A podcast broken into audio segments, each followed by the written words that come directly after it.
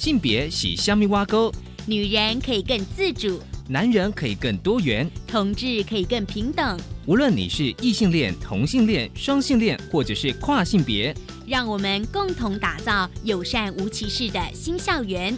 最没有尺度的声音，就在性别教育 Easy Go。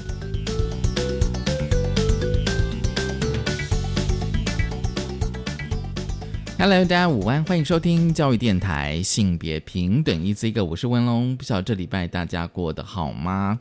今年的第二周一月十号的节目内容，性别大八卦，我觉得是一个嗯，可以大家来讨论的哦。就是在去年的十二月二十九号，立法院三读修正通过《社会秩序维护法》第八十三条的条文哦，就是说将现行条文内的异性改为他人。也就是说呢，呃，明定以猥亵的语言、举动或其他方法调戏他人者，处新台币六千元以下的罚款。而且这个财罚的对象呢，不仅限于调戏异性。稍后回来跟大家分享这则新闻。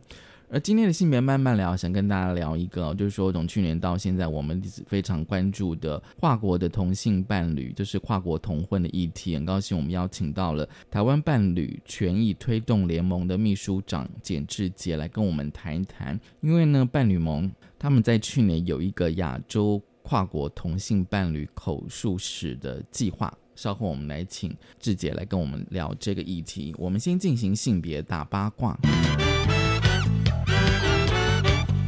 别大巴今天性别大八卦想跟来谈哦，就是一个非常重要的一个修法，就是《社会秩序维护法》第八十三条的条文。其实原来的条文呢是，若以猥亵之语言、举动或其他方法挑衅异性者。才罚新台币六千元以下罚还，而当中的异性呢改为他人，让这个财罚对象不只适用于异性之间，这个是一个非常。重要的一个修法哦，因为呢，就是有鉴于就是近年来同性猥亵的事件越来越多，但是呢，现行的社会秩序维护法第八十三条仅针对就是猥亵的语言啦，或是举动或其他方法挑衅异性哦，所以没办法适用于同性猥亵，所以呢，就是在去年的十二月二十九号，立法院三读了通过，就是修正。社会秩序维护法第八十三条的条文，也就是说，你今天调戏的对象，不管是同性或异性，都可能会受罚。而我接下来想跟大家分享的是，就是台湾伴侣权益推动联盟，他们在他们的脸书粉专呢，有一个就是说，从这个社会秩序维护法的修改。来看哦，跨性别女性用女厕的质疑，哎，这两个议题哦，法律跟这个议题怎么样一个连接哦？这个刚刚我们跟大家讲说，就是社会秩序维护法第八十三条已经修正，就是说从异性变成他人，也就是说你今天裁罚对象呢，就是说适用于异性跟同性哦。因此呢，这伴侣盟认为说，这一次就是社会秩序维护法的修改呢，不再将这个骚扰行为的主体可以是用性别来区分，而是以性别来做。区分哦，而在我国呢，无论是这非常重要，就说刑法中的强制性交罪、强制猥亵罪，或者是性骚扰防治法、性别工作平等法，还有就是性别平等教育法中所处罚的性骚扰的行为，就已经不限制于性别。也就是说，今天你骚扰，不管是同性或异性，都可能会受罚。所以呢。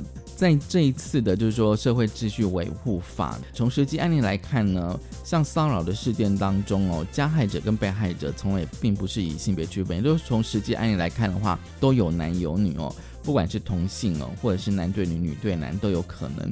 因此，伴侣盟认为说，从这个修法来看，就是跨性别女性使用女厕的质疑，就是说，既然像性骚扰、性暴力可能发生在任何性别之间，那么在讨论跨性别议题的时候呢，时常呢就是被用来质疑跨性别是否可以依据性别认同使用公共厕所的说法。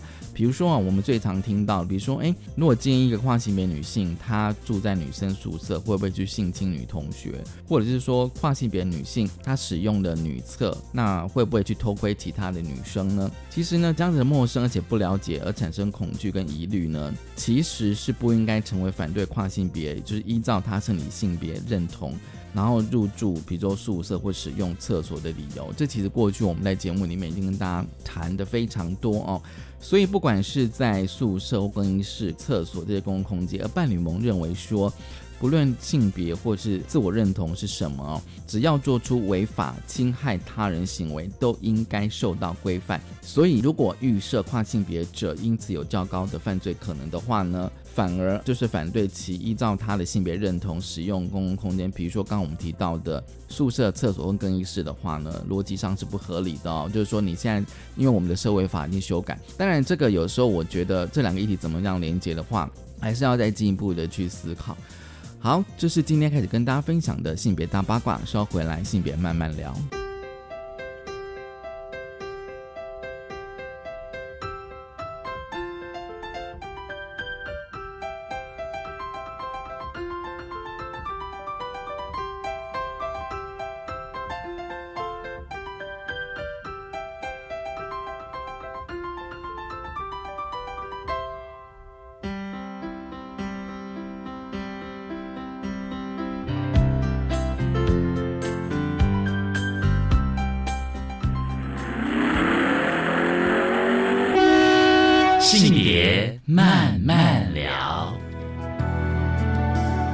再回到教育电台，性别平等一这个，我是温龙。我们在这单元性别慢慢聊，今天慢慢聊聊什么呢？今天慢慢聊哦。其实，在过去哦，在去年我们的节目哦，就是有跟大家来分享这个我国同婚哦。那今天呢，我们想要来针对跨国同婚，当然过去我们有跟大家来谈这个跨国的同性婚姻哦。大家知道，就是说，虽然我国的呃同性恋者是可以结婚的，但是对于跨国哦，就是说，如果要一方的母国他们的同性婚姻是呃没有合法的话呢，其实在台湾还是不能够登记的。而今天呢，我们想要特别来介绍一个哦，就是口述历史的计划哦。很高兴我们邀请到了台湾伴侣权益推动联盟的秘书长简志杰，志杰你好，大家好，文龙好。其实呢，大家也许在网络或脸书上已经看到，就是说伴侣盟他们其实在去年，就是二零二零年，已经有一个亚洲跨国同性伴侣的口述史哦。而且这里这个口述史，我觉得很重要，可以让我们对于同性婚姻就跨国婚姻的眼界打得更开。我们先请志杰来跟我们讲说，哎，这个口述历史的计划吧，缘起是什么呢？其实是这样子，就是说我们从二零一八年其实开始呃接触越来越多的跨国同性伴侣，那我们就发现说这些跨国同性伴侣大部分都是来自亚洲各国。亚洲对，可是我们如果再回头想想，我们就会发现电影上或是电视上，跟同志跨国，我们想到的大概能够想象的影像，最早其实就是喜宴。哦，对，喜宴，或者是我们想到的是徐佑生大哥。是吗？好，或者是后来有满月酒，就是说大家想来想去，就是那个高大上嘛，就是说其实好像是台湾欧美，然后经济阶级挺好的，好像他们的故事都不缺钱，大大概有不太缺钱，是不是？然后。嗯，对，然后要生小孩可以有小孩，好像没有什么为了经济打拼，或者是说呃为了要买一张机票很愁苦，像好像都没有这种故事啊。对，可是问题是我们在帮忙的跨国同性伴侣，我发现完完全全是两样情。嗯嗯，嗯，他们有些人是移工。对，然后有一些人真的就是打工度假的小朋友，很年轻的孩子，那大家就为了那么一张机票，可能就是没有办法见面，或者是说真的是花光所有积蓄，然后只是为了能够见一面。那这些故事我发现，在一般的媒体上非常少被报道。对对，那大家还是习惯于报道比较经经济条件真的好一些些。对，或者是说，呃，真的经济条件好一点的这一些这一些跨国伴侣，有生孩子的啦，或者是来台湾这个做做老板的啦，像这些似乎就很容易被报道这样。那底层的故事当然听起来就非常悲惨。那他们当然他们也不是非常习惯于接受媒体的采访。他们尤其没办法曝光，但是因为媒体需要个案的曝光，以某个程度的现身，对对，所以我们就觉得不把这一些人的故事记录下来，其实是很可惜。这是第一个，第二个是我们也发现，在推跨国同婚的时候，也来自很多人对于东南亚的歧视，因为大家谈到要跟东南亚，呃，结婚或者是在一起，大家就会想到，我们就会立立即联联联想到我们对于移工。的那个社会的歧视跟污名，然后一想到中国，就想到间谍，嗯，对，所以好像台陆配陆配成为一个非常嗯紧张敏感，或者是有个污名污名，对。这个对台湾来说似乎都觉得非常的。就是好像一听到就会觉得这样这样不好吧？嗯嗯，对，所以我们发现，如果我们不把他们的故事好好的谈一谈，其实他们并不像大家想象中的什么呃故意来来来间谍的啦，或者是说怎么的啦，就不是这样子。他们的而且他们的故事跟异性恋的故事全然的不同。我常常在跨国移工伴侣的身上。我可以感受到很深的爱，那个爱是他们因为爱他们的同性伴侣，所以也爱菲律宾，也爱印尼。他们跟我听到的所有异性恋的所谓跟外籍配偶在一起的那个故事。样貌不太一样，你觉得你感受上是有差也，是不一样？我感受不太一样，当然也是我们见识狭小了哈。就是说，很少听到异性恋这种跟外籍的，尤其是东南亚籍的配偶，其实比较平等的，比较有爱的。这种相处方式，嗯，对，但是或者是比较比较多的，可能是高阶的，嗯嗯。的伴侣吧，哈，例如说他的经济条件、文化资本比较高的这一些伴侣，我们可以听到比较平等的故事，但是我却在同性的伴侣身上看到很多，他们就是第一线的作业员，他们也就是移工进来，嗯，但是他们却是互相扶持，然后他们也。真的因为爱他们的伴侣，所以他们会愿意多了解一点菲律宾的文化，他们会多了解台湾对于移工其实是非常的非常苛刻，然后我们的政策移工的政策其实非常的不公平不合理，然后台湾人对移工是歧视是污名的，在他们的身上他们非常的体现，他们眼睛就是见到台湾人怎么糟蹋他们的伴侣，所以他们非常的愤怒。其实我看到的是有一群，他们同样是底层的作业员，但是当他们看到他们的伴侣被台湾人这样对待的时候。他们生出了权力意识，他们生出了就是不应该台湾人不应该这样糟蹋别人。对，那我就觉得很感动。其实，在他们身上，我其实看到的是蛮多的感动。就是说，因为我的伴侣是来自东南亚，就是我们跨国的这个亲密关系，对，反而让我去认识了这个议题。对，另外这个议题，对，然后认识了台湾人怎么对待东南亚人。对，其实是很，我觉得是非常震震撼，对他们来说也很震撼，很震撼，因为都是很感受性的嘛。就是说，如果我今天我的呃亲密的伴侣是东南亚的义工，因为其实像最近不是因为疫情嘛，然后很多来自印尼的义工可能确诊，然后很多人都说就不要让他们进来啊等等，对，就是那种说法，对，或者是说他们直接会讲一些让我也很惊吓的故事啊，像例如说他们要陪他们的有一个是要陪他的菲律宾的伴侣要回去探亲，因为三年的期限到了嘛，要陪去探亲，结果呢，没想到。他感受到的是，他的伴侣被当作像物品一样的带来带去。比方说，中介就会直接到你家门口去接你，嗯，然后他们必须分车进行，因为他等于像是把你当囚犯一样，从工厂接出来，然后就要把你接到机场。那他的伴侣不能同行啊，因为他一接就要接四五个中介嘛，一次接。中介知道他们的关系，知道的，知道，但是不能同行的。他们明明要一起搭飞机回去菲律宾，那不能同行，然后把它当做物品一样接着，然后就送到机场，然后送到机场之后要一起集体行动，然后一起集体行动到他入关被拍了一个照片，证明他入关之后两个人才自由。那这个一趟，他们其实在桃园啊，到桃园机场不是很近的嘛，但他们要提早四五个小时出发。因为要做各种检验，然后各种查验等等，然后一直到好不容易他们两个人被拍照，就这个应该说他的伴侣被拍照说，哎，你已经进机场了，然后他才自由，然后两个人就自由的，好，终于可以谈恋爱，然后一起上飞机，然后等到回来的时候一样，一出一出机场，嗯嗯，立应该说一下飞机立刻被移民署带走，嗯，对。然后就是被中介带走，被移民署带走去查查查查查查查到，哎，OK，没事，然后就放出来，他们两个人才可以回家。嗯，其实是把他送到家里，就把他的伴侣直接送货一样送到工厂，然后他再去工厂把他接回家。他就觉得说，啊，那那我的这个太太是物品吗？是货物嘛？怎么被这样对待呢？然后他去协商，然后也当然都没有什么用，没有什么用。那大家能理解，但是也没有办法说什么，因为这就是流程，这个就是所谓的送人。你觉得好像不是说，哎，我今天来台湾工作，我可以自由的移动，不是的，即便去搭飞机这样，对，没有的，要被中介带着走，而且要在中介管控之下，因为怕你逃跑。嗯嗯，对，要把你送到机场入口送进去。一就是那个关嘛，入关进去才算过了，过了就没我的事了，你已经进去了。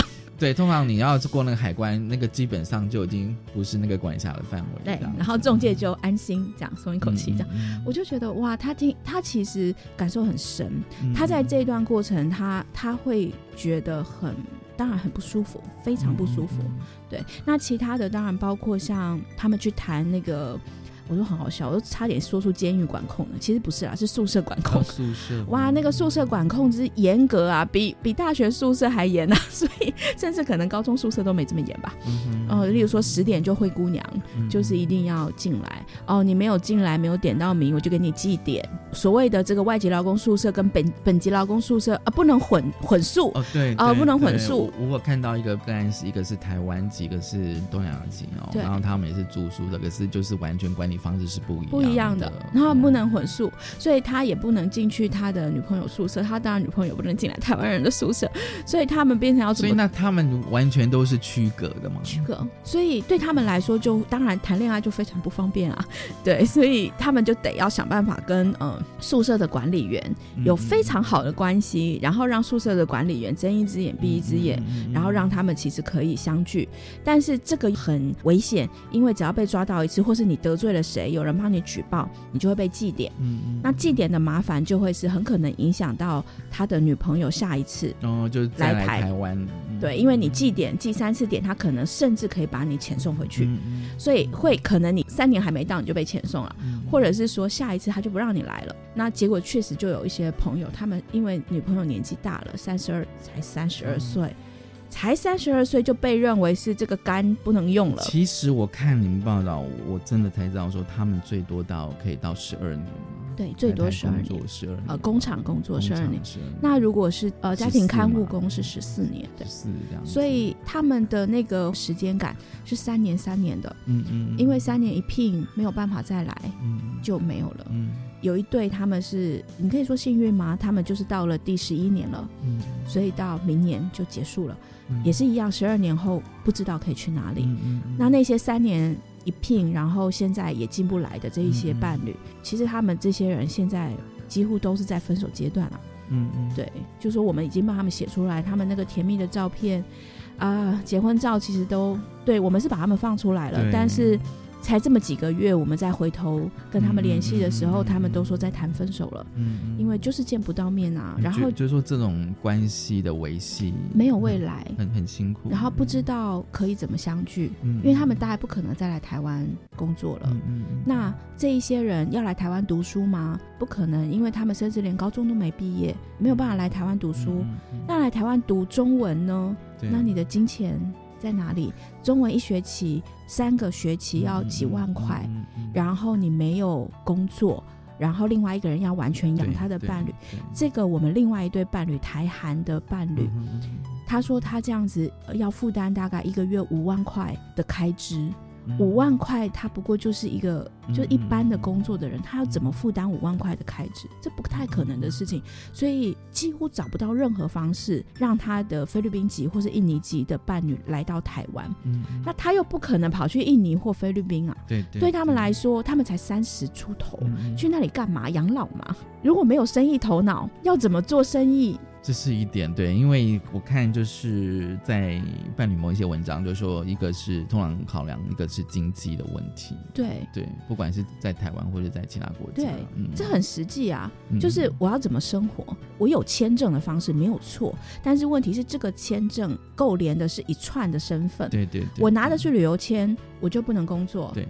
对不对？然后我拿的是学生签，我就可能只有少数的工作的时数。对，而且我还一定要去学校，我还要注册，我要付学费。嗯，所以这些其实对他们的生活安排来说，尤其是没有钱的人，他们不知道可以怎么安排这些事情，最后他们可能要分手。嗯，哎，那如果真的很不想分手怎么办？对啊，其实我们就有一对。伴侣，他最后他就说：“那我们变性好了。” OK，他不是没有出路啊，他真的没有出路。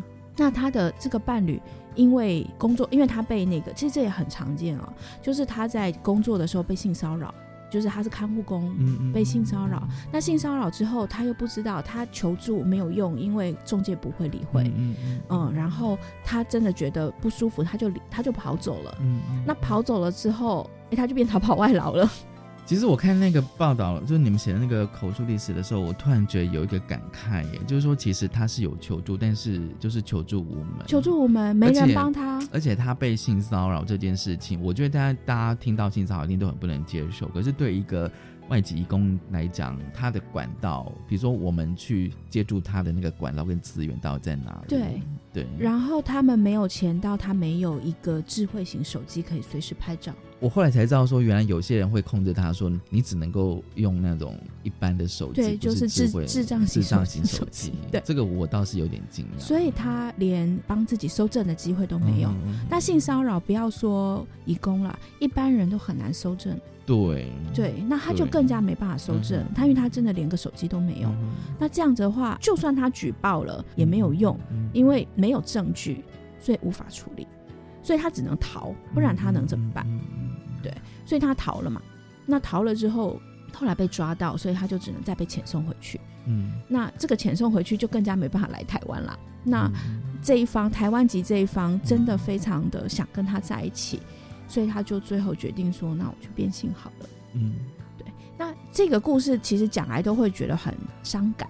因为这个台湾的这一方阿德，他其实是非常非常积极的，在一开始我们在二零一八一九年的时候，非常积极的想要通过同婚，所以所以他在二零一九年以前积极的加入我们的行动，然后记者会他都有到场，然后他也一起做很多的陈情。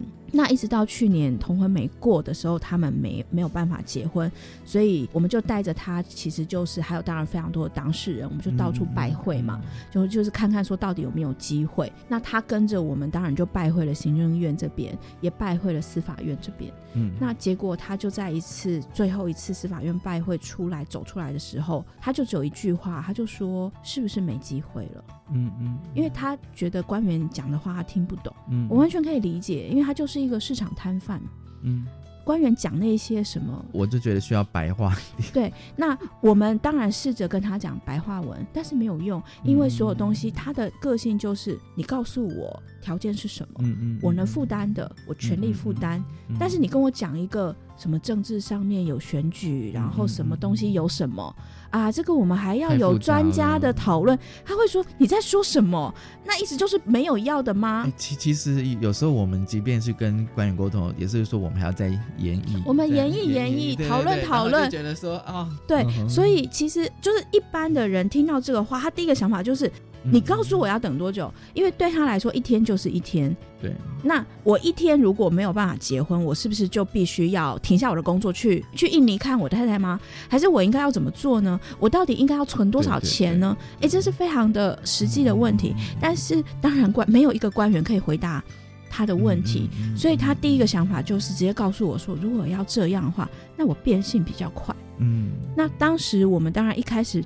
不以为他这个是一个认真的说法，但是直到他开始真的去评估了，开始去查所有的程序，然后甚至来跟我分析他的经济状况的时候，我突然发现他认真了，因为对他来说太没希望了，就是等待我们的政府帮他是没有希望的，所以他就很快啊，去年七月他决定说好，那他动了一个念头，就说我来变性，一直到现在他已经变性结束了，嗯嗯。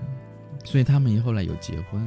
他现在在印尼，在印尼。他人现在在正在印尼，因为他今年十月刚拿到了他的新的身份证，男性的身份证，然后他就想办法去了印尼，去印尼，去了印尼，现在要结婚。但是其实他走的时候，他常常有一句话就会是：如果我都不帮自己，谁来帮我？嗯嗯。如果政府不会帮我，我只能自己救自己。就自力救济，自力救济。其实像大家如果看伴侣盟他们这些口述史哦，我觉得有很多的细节嗯哦。第一个当然就是说我们对这个议题的了解程度，第二个就是我们在一般的新闻哦对，就是跨国义工的新闻哦，就觉得哦，那个报道我觉得是不够的，反而是透过口述史那个细节啊，那个过程才能够呈现出来。好，下个阶段呢，我就想要请志杰来谈关于疫情哦，是对跨国伴侣有想要影响。我们先休息一下，稍后回来。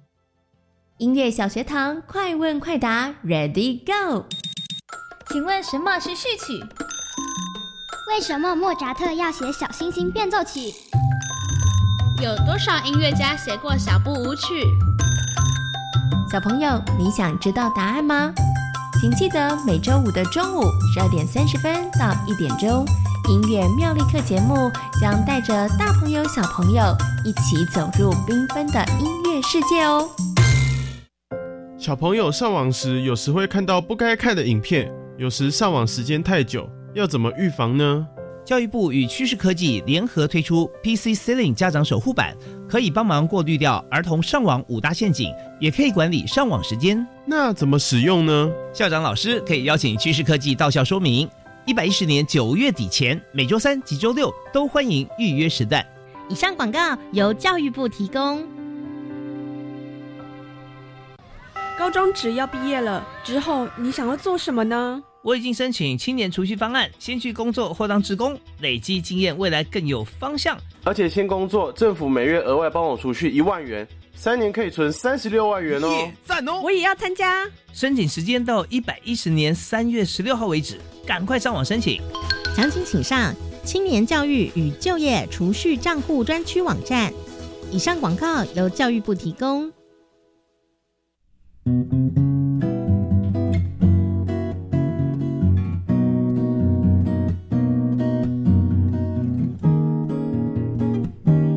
是苏命苏米恩，你现在收听的是教育电台。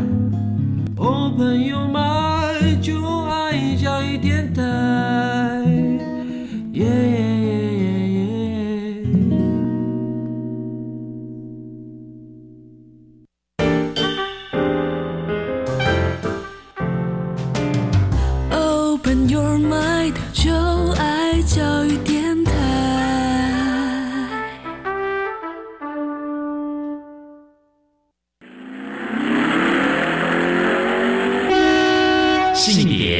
man.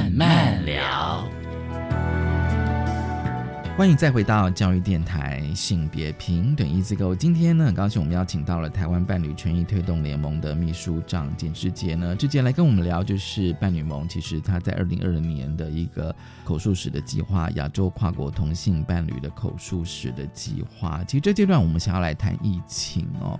那当然，过去我们对疫情跟性别议题，嗯，有谈过一些哦。那今天我们想要针对就跨国伴侣，尤其是跨国的同性伴侣，受到疫情的影响，对，那就会是特别深刻啦。因为疫情，大家如果还记得嘛，就是我也都还记得，那个时候是过年啊，去年的农历年大年初二吧。因为我们就是有一个群组，好几个就是跨国的群组，然后就其中有一个人就说：“哎，我要飞来台湾看，就是看他台湾的这个伴侣。”就他就直接在在机场就被挡下来了。嗯，然后就说发生了什么事？为什么我进不来？嗯嗯，然后他就直接被遣送回去。那时候大家还一脸茫然，就是发生什么事？你为什么看一下新闻说现在有什么命令？对，是怎么了吗？对，然后结果才发现，当然我们也有另外一个陆生一样，也是被挡，立刻被挡下来。他也都是飞到台湾了，然后才说你不能进来，要回去，因为那个命令下的飞真的，我只能用又急又猛来形容。然后据他们的说法是。连移民署在当场，应该海关哈，移民署甚至当场拿不出任何的公文来告诉他说你不能入境，他只拿出什么呢？手机上面的新闻稿，就说这个是刚发布的新闻稿，他就说你没有一纸公文，你就只是看到一个新闻稿，你就叫我走吗？所以大家是非常的错愕。对，那当然我们就接下来台湾人应该就感受深刻，就是那个一波接的一波的命令，这个人不能来，那个人不能来，然后就一关一关的封。对。那在这个过程当中，当然非常多的跨国伴侣，像比方说台湾跟中国籍的伴侣，那有我们有一个伴侣，就是他就是回去探亲了，嗯嗯，带着孩子，然后回到中国去探亲。我第一个想到就是他，我马上就传讯给他，我就说那个 C C 回来了嘛，他就说没有，而且很不幸他在武汉。OK，我的天哪！好像第一刚开始我记得就是武汉对地区第一个封的，所以他就是第一关被封的。因为他拿的是武汉户籍。嗯，对，然后他就说没没有回来，然后这下可惨了，然后没有回来，然后第一关又是陆生不能，要暂缓回台。对，那其实他心里当然是焦急，然后我们就开始一路帮他，因为他一直看到消息出来，然后再来就是我们不晓得这个一封是封多久。嗯嗯嗯，当时没有人知道，嗯，因为他说暂缓回台。对，就是没有时间，没有时间表。对。然后就说那再看看两个礼拜后，而且他本来有一个时程说啊，那两个礼拜后再评估看看有没有要让陆生回台隔离。结果当然两个礼拜后没有，我们只有看到就是一拖再拖再拖。然后有一些其他国家的陆生可以回台了，但是他还是不能回来。嗯。然后一直到今年八月才正式的开放陆生回台。对，就是开学前，对，就是有那一波。对，那对于他们来说，因为这对伴侣他们的处境是，哎，他们在一起已经十四年了，然后一个是两个人是在国外认识的，而且一个是读博士，一个读硕士啊。然后这很多人也是啊，台湾人出国读书，然后就爱上了其他外国人，然后两个人因为你知道相依为命的在国外，然后都拿到学位了，拿到学位之后就要回来嘛。那台湾跟中国就特别拿麻烦啊，因为中国人没有办法来台湾工作的嘛，然后又加上是两个同性根本不能结婚，不能一亲，所以就只能各自回家。那各自回家工作，那我们台湾的这一方就是寒暑假就飞中国去探去探望。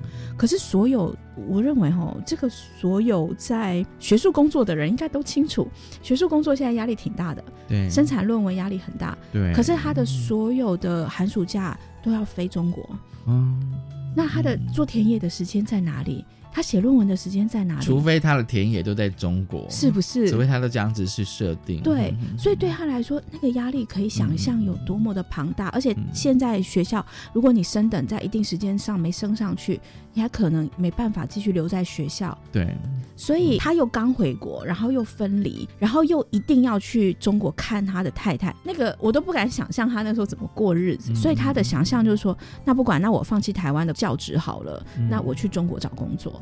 可是他又是一个没有办法写出像中国要求的那种文件，你知道，就是要爱国嘛，就他们你知道有一个格式，哇，他写不出来，所以他所有找工作都失败，所以他没有办法在中国找到任何教职、教职、教职，或者是在企业里面也一样。他都找不到任何的工作，对，因为他写不出那样子的爱国文宣了哈，所以只能让他的太太来到台湾。那太太怎么来台湾呢？台湾一样，他没有办法有工作啊，因为他的行业别不是台湾所谓的高阶可以进来的。再加上台湾对中，他他太太是怎么样进来？是拿最后拿学生签进来，学生签哦。那太太就会觉得很委屈啊，她现在看到都一路愤怒啊，她就会觉得说，我都已经在国外拿到一个硕士，而且我现在是高阶主管，然后你现在叫我再回来台湾读个硕士班吗？对，所以他其实非常的愤怒，但是没有办法。因为他决定要生孩子，那孩子生出来了又要照顾，他就想说，如果我今天用所谓的大一小来台湾，我也只能待一百八十天。对，那难道我要在台湾待一百八十天，再再回去中国一百八十天，然后再来台湾一百八十天，再回去中国吗？就要飞来飞去啊。可是飞来飞去不是一个可以团聚照顾孩子的安排，再加上如果他这样飞，他就不可能在中国保有一份其实是高阶主管的工作，变成他又要牺牲工作，然后又要飞来飞去，再加一个。机票钱，然后又不能真的全心全意的照顾他的孩子，所以他最后的决定就是好，那我就来台湾当学生。嗯，所以他就申请了一个台湾的硕士班，然后留在台湾照顾孩子，这样子，这对他来说非常非常的牺牲。嗯，而且他就他其实那天我们一起聊，他就气到他就说，现在我在台湾啊，还不是只有次等人，我连三等人都不如啊，因为台湾人防陆生是连防到陆生是不能打工的。所以他来台湾不能打工，就完全变成一个经济依赖者。然后他又要照顾他的孩子，那这个孩子呢，因为是他的孩子，所以还不是台湾人的孩子。虽然他有台湾籍啦，这故事有点复杂。这个孩子有台湾籍，但是他的生母是这个 C C，就是这个中国籍的，所以这个孩子甚至没有资格充公幼。所以他对他来说，就是你要扒我多少皮？哎，我觉得这个议题一层一层的复杂，因为我突然想到说，即便是两个。同性伴侣结婚，对，但是也不能够让怎么讲，就是说，如果今天那个生母的生出来小孩子跟他的伴侣也不能够成为，应该怎么讲？就是双亲吗？双亲。可是现在因为可以收养，现在同婚过了，可以收养亲生嘛？你可以收养亲生子女，但是因为他们是跨国，就不能。对对对，就还不能收养。那所以变成他没有办法是这个 Lois 的孩子，所以 Lois 其实，在台湾以他的身份，如果以他要去让孩子进公幼是可以的，但是因为他跟孩子没有关系，所以小孩子不能进公幼，不能进公幼，只能进私幼，哇，钱就很多啦，钱很多，差很多。对啊，所以他就会觉得你到底要扒我几层皮啊？就是我的小孩来到这里，然后也没有任何。如果那小孩子是是有台湾籍，应该理论上应该就没有问题啊。可是因为这个台湾籍有一点复杂，就是这个台一的台湾籍其实是依他的所谓的精子爸爸。哦，对，精子爸爸跟他是没有关系的。精子爸爸当然也会觉得我只是提供精子给你嘛，那我我没有要跟这孩子有任何有任何关系，所以怎么好意思再去跟人家说用你的身份来帮我？来帮我的孩子搞一个公幼，而且他们又住在不同城市，是不是？所以并不是大家想象中那种，就是啊，我们一起照顾孩子吧 的这种四人家庭，嗯，而不是这种，其实是就是我只帮忙让你们有一个孩子这样子的一个关系，对，所以不可能由这个爸爸出面说，其实他也不是爸爸，就是一个金子来去帮小孩子安排什么，大概没可能。对，所以对他们来说，当然是极端的，觉得就是被剥夺。然后这一次，他们就觉得说啊，好不容易只是一个小别，他们就笑说，我们小别十四天，结果这个一别就是数，就是十个月，好几个月，好几个月。然后现在当然终于回来了，但是这个防疫旅馆，他他给我看账单，防疫旅馆大人加小孩一住就是六七万，最便宜的。他就说这个钱哦，真的不是用水流来形容，它就是喷发，火山爆发的喷发。这对我们来说就是没有需要花的钱，但他就是六七万就就花下去了。这个他的故事，因为到达这个六七万，我就想到另外一对，一样是台韩的伴侣。那他们本来其实也是用各种方式留在台湾嘛，哦，例如他们他们一开始是用旅游签，然后后来旅游签完之后，当然一定要想办法。换啊，因为旅游签很辛苦，啊因为会到期，会到期啊，所以他们就换成说，那我就来台读书好了，就来读中文，读书他开始就开始付学费，他就觉得台湾这一方就觉得我付不起啊，这个五万五万付要付到何时？太贵了，好怎么办？就他就还好，他中文学的很快，他就觉得说，那我可以来当老师，所以他就换成打工度假签，然后来台湾教韩文，很棒吧？教韩文，可是一年后到期。他不能够再续签吗？因为本来可以的，应该说不能用打工度假签再续签，他本来可以转成旅游签，但是疫情期间，抱歉，疫情期间一定要出境，所以他就在今年五月就出境了。可是如果让那个人出境，他要在，他就回不来了啊，他他他就回不来，回不来了。因为出境之后就回不来了，因为其实是封关嘛。今年今年是一个处在完全大封关的状态，所以他出境之后没有任何理由可以再回到台湾。他其实只是想换一个旅游签进来，不能了。所以他们本来想好要一起的规划就没有了。所以现在目前台韩的这对伴侣就是分隔两地。那其实我们本来又想找立伟帮忙，因为他们有同性伴侣住记。那立伟也愿意帮忙，说那要不要回来？结果你知道为什么他们不要回来吗？为什么？因为防疫旅馆付不起，嗯，太贵了，太贵了。然后台湾这一方就说：“我真的付不起那个五六万的钱，所以如果他要飞一趟飞机，再加上防疫旅馆十四天，我是真的很想他。但是问题是这个钱我付不出来。然后对方也觉得对两个人还是以经济着想，所以就好，那就一一年没见，应该说现在快半年没见面了，那就那就忍着吧，忍到疫情结束再说。”嗯。大家很多人想说啊，就飞一趟嘛，什么了不起？像我们去见立伟什么的，他们都会说飞一趟啊，我就会觉得没有，大家真的那个。其实我觉得你不要说疫情关系，有时候我们出国都还会精打细算，是不是？机票、住宿啊，食物能省就省，找折扣。然后大家都找说有没有什么廉价航空啦，然后什么青年旅馆，都是能够这样。那个比方说他们是在疫情的期间，对。然后那些都是没有预期的花费哦，对对，完全没有预期的花费。然后原本已经为了跨国。其实老实说，为了跨国，很多人没有工作，或者是牺牲了自己很多的东西，然后常常就是见底啊。就他们的金流本来就是处于经常见底的状况，一遇到疫情，那个没有一点点资本的人，大概就是分手，嗯，或者是就是两地吧，嗯嗯，因为没有办法，没有其他的出路。那我觉得对于很多年轻的，然后真的熬不过的人，大概就分手了。但是对于蛮多其他的。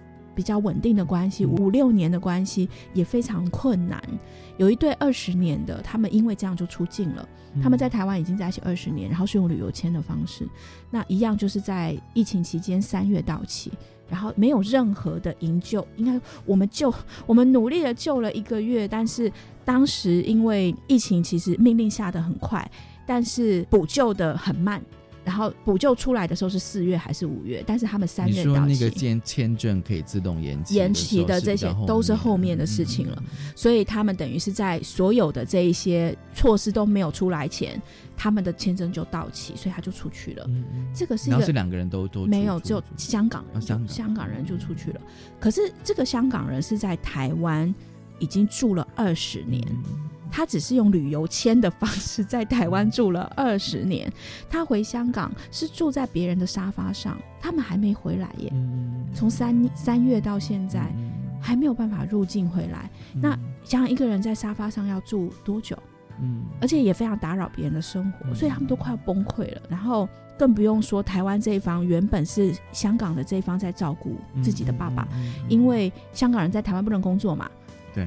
那不能工作怎么办呢？那就照顾家庭啊。嗯嗯嗯。然后爸爸后来因为也安排人手照顾不来等等之类的，所以在这个过程中，他爸爸还过世了。嗯。然后想要见一面香港媳妇，当然也没见到。嗯。对，其实是非常悲伤的事情。那想要用他们用人道进来，但是人道考量进来又说你们不是结婚，你们没有婚姻。所以你没有办法探视，因为他是陌生人。嗯，可是她就是香港媳妇啊。嗯嗯，对，可是没有办法，因为台湾的人道考量还没有到那里。嗯，哦，所以他们正在想办法回台，但是也暂时还没有看到出路啊。就是各种的方式想尽了。对，但是爸爸走了，嗯，就是走了。那台湾这一方焦急痛苦，也说我们二十年的感情，说不定还真的熬不过。哎，就是这么大的庞大的压力，两个人其实都很紧绷。对方那个香港的朋友会说，我们走在路，他啦，他有一点神经上面太紧张就会昏倒，所以他在香港也昏倒了好几回，因为太紧张太痛苦就昏倒了好几次。那这个都本来都在台湾治疗的，可是现在他在香港二十年没回去，他要重新再来找医生等等之类，其实是非常的困苦。就是他回香港，反正第一个都要先找住的地方，对哦，然后他的经历，他的生活，对。感觉上好像要重新开始，全部重新，而且要不要重新开始？嗯，这是一个问题，因为他的目标是要回台湾，回台湾，所以他没有要重新开始，他在等待。好，那这个一等一年了，嗯，所以不晓得到底应该怎么办？怎么办？这样，而且等待是无限期的。呃，漫长的等待，但是你那个等待，你不晓得那个尽头到底在哪里。就我觉得一个人，如果我知道等一个月是一个月，等五个月是五个月，但是我现在是我不知道等多久，嗯嗯，那是一个非常煎熬的状态。嗯，对，我觉得这个对任何人来说都非常煎熬，嗯，而且是不断的有希望又失望，有希望又失望，因为疫情就是一下一波又一波，对对，所以他看着新闻，每天都在想会不会有希望，就就没希望，有希望没希望，很可怕。我觉得那日子很很可怕，嗯，对，所以可以理解啊，所以他们常常就是会半夜打电话来，然后就会讲，然后会说有没有人可以帮帮我，然后。下一波就会看到一个新闻，风吹草动就问说有没有机会，有没有机会啊？其实很痛苦，对，就是可以理解他们那个痛苦这样子。其实听了那么多故事哦，我我觉得像我自己都会想要先跳脱我自己是台湾人的身份来去设想哦，就是说你必须要用他的位置来设想，说他们为什么这样做，不然的话很多事情我们都会想当然说啊，你就飞一趟啦，就买张机票啦，有很难吗？那顶多就住旅馆就好啦之类的哦。好，我们待会哦再来跟志杰来谈，我们先休息一下。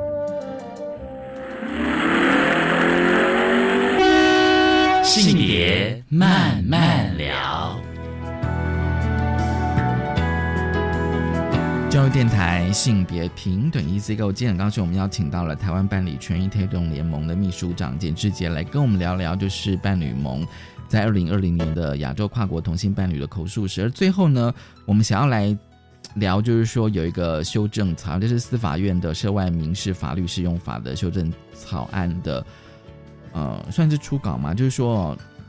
司法院承诺，就是说至少会保护一方为台湾人的跨国同婚哦，因为以如果以现在就是同婚专法的话，就是如果要是跨国同婚的其中的另一半，就是他的母国，如果同性婚姻没有合法的话，就不能够在台湾登记。对，那未来是有可能的吗？嗯，可是因为怎么说，司法院虽然放了这个消息，但是没有人看过他的草案呀。哎呀，就是很不知道在高度机密什么。所以，所以这个新闻是怎么出来？这个新闻是怎么出来的？大家去挖的吗？哎，其实是这样，我我我都。我都会笑说，这才大概是被我们逼出来的，因为我们其实蛮从去年开始，我们的跨国伴侣啊，至少大概写了上百封信给司法院。司法院，那司法院你也知道，现在就是每一封信都必须回啊，所以哦，他们现在这么认真，嗯，因为只要民众民意民意信箱进去就一定要回嘛，哈，虽然是自式回复，但是还是得回啊。对，所以其实司法院这边我们花了蛮大的功夫，对，包括我们当然做过拜会，我们今年也还拜会，然后我们还哎不好意思，我们还告了御状，这 怎么说呢？就是我们就是把那个陈情信有送交给总统府嘛，哈，然后总统府当然就是说他们高度重视，然后就把这个函就是回给行政院，然后请行政院回，就没想到你知道回回回到最后，行政院就推说这是司法院的事情啊。啊，我们一直都知道这件事，所以我们绕了一圈，所以我就好好啊。那既然总统府都这样交办了，你们还这样做，我就把他们的回函全部再送一遍，再回去总统府，然后再把所有的陈情信，因为我们都有收明信片嘛，他一收就是几百封，我就再送给总统。然后我就说，你看你的行政院说这是司法院的事，但司法院以前给过我们一个文，那个文就是不痛不痒的说我们在演绎这样。所以就再匆匆送给总统府，然后总统府这次更厉害了，他就把这个文直接送给司法院，要司法院回我们这样子。所以其实整个在这个过程当中，我们其实是不断的对司法院敲门，因为我们觉得现在的问题是出在司法院不动，因为司法院从去年一直的态度都会是。你让我再研究看看嘛，然后我也还没说要修不修啊，而且有没有又没有说我一定会修，因为他的态度是这样，所以行政院不敢动。嗯，因为行政院虽然一直都是，就是他们会觉得。因为你知道，人民都是直接去找行政系统嘛，然后不断的就是在那里说我要登记结婚嘛，所以行政院那边压力很大嘛，然后就一直堆司法院嘛，然后司法院就是一副不关我的事啊，然后就是呃再看看再演绎啊，这样。好，所以我们就决定把所有的压力都压进司法院，嗯嗯嗯，那也这样子其实就还蛮有效的，包括我们也有找监委。等于是跟司法院沟通等等，后来这应该是到十月的时候，他们应该感受到极大的压力，因为我们动作就比较大一点，我们的我们私下动作是比较多、比较大，然后也直接见了庭长这样子，那马上就有结果，所以他们马上十月底就开了一个会，嗯嗯，对，应该说研究案出来了，然后十月底立刻开了一个会，然后就说他们有一个草案版本正在讨论中，但是很有趣啦，就是说所有的立委去要，我至少知道有。七八个立委都去要过草案的版本，而没有人，他没有没有人要得到。所以到底有没有？我觉得有，但是但是内容极度保保密，就是保密到家。嗯，那也很有趣，就是想说干嘛保密成这样？就是版本大家一起讨论一下也没有什么不好。但是 anyway，所以也不晓得现在有几个版本这样子。司法院应该应该说司法院，我猜因为他的新闻放法是说，一至少我们保障一方。台湾人，但是这个的意思，就草案来说，那就表示有另外一些要考虑的，就是例如说，那如果是两个外国人呢？那两个外国人如果有一方是长居在台湾，比方说有拿到永居。嗯，哦，像这样可能就不行，或者是说两个马来西亚，我我们手上有两个马来西亚人，那他们都是从台湾大学的大学毕业，然后在台湾工作，那像这样，他们两方都来自同婚未合法国家，说不定就不行。所以我猜他们在考虑这个这个，那或者是说台湾有没有要放到像美国有一些地方是就是完全是行为立法。对，那就会是说，只要任何两个外国人来到台湾旅游，然后你又符合台湾的结婚的资格，然后你又拿得出单身证明等等文件，哎，我在户政就能办，因为现在异性恋可以办啊。异性恋可以来台湾旅游。你说是外国人的异性恋？对啊，他们可以在台湾登记结婚。对啊，哦，是哦，对吧？好，所以台湾明明就可以让两个外国的异性恋来台湾旅游就结婚啦。你可以说要比照办，是不是这样？这样才有平等。对啊，那两个异因为异性恋就是一个该当事人本国法，那两个两个国家都异性恋都成都合法呀，所以他们都没问题啊。那在为什么？那同志只要是一方不合法。就不行了，对不对？所以一样，就两个外国人，如果他们两个国家都没有同婚的情况，来到台湾，当然不能就旅游，就不能旅游结婚了。所以我猜，现在司法院正在想。他们要放到什么程度？例如说，一方是台湾人，还是一方其实是有永久居留就可以，还是说其实是两个任何国家外国人，只是来旅游就可以？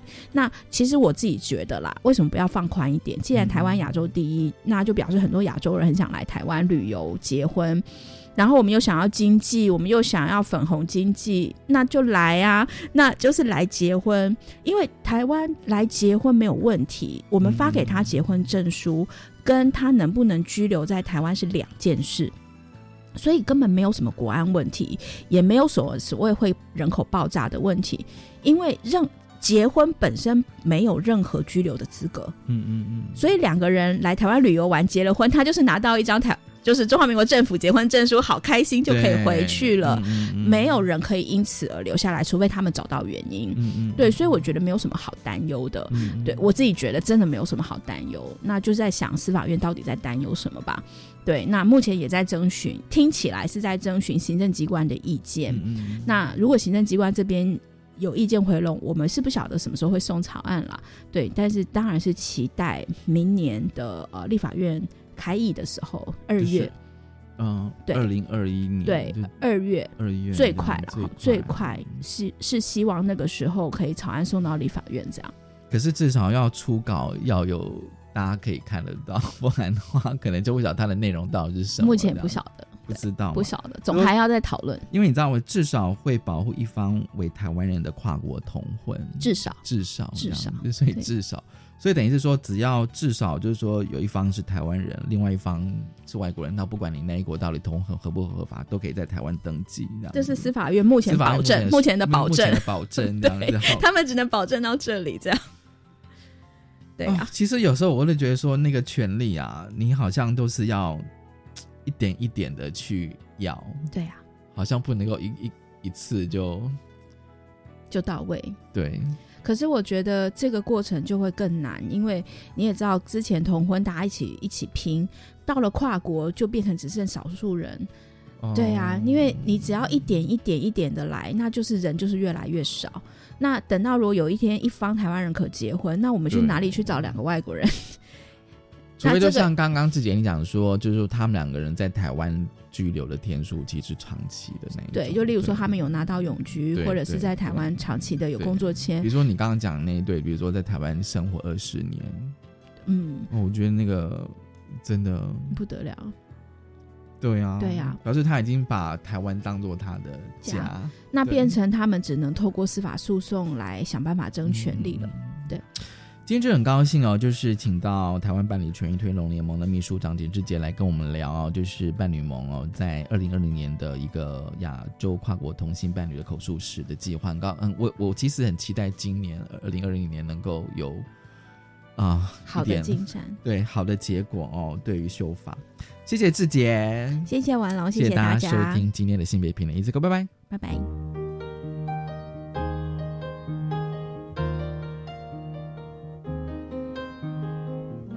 It's a little bit funny, this feeling inside.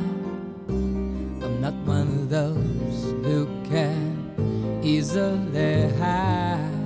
I don't have much money, but boy, if I did, I'd buy a big house where we both could live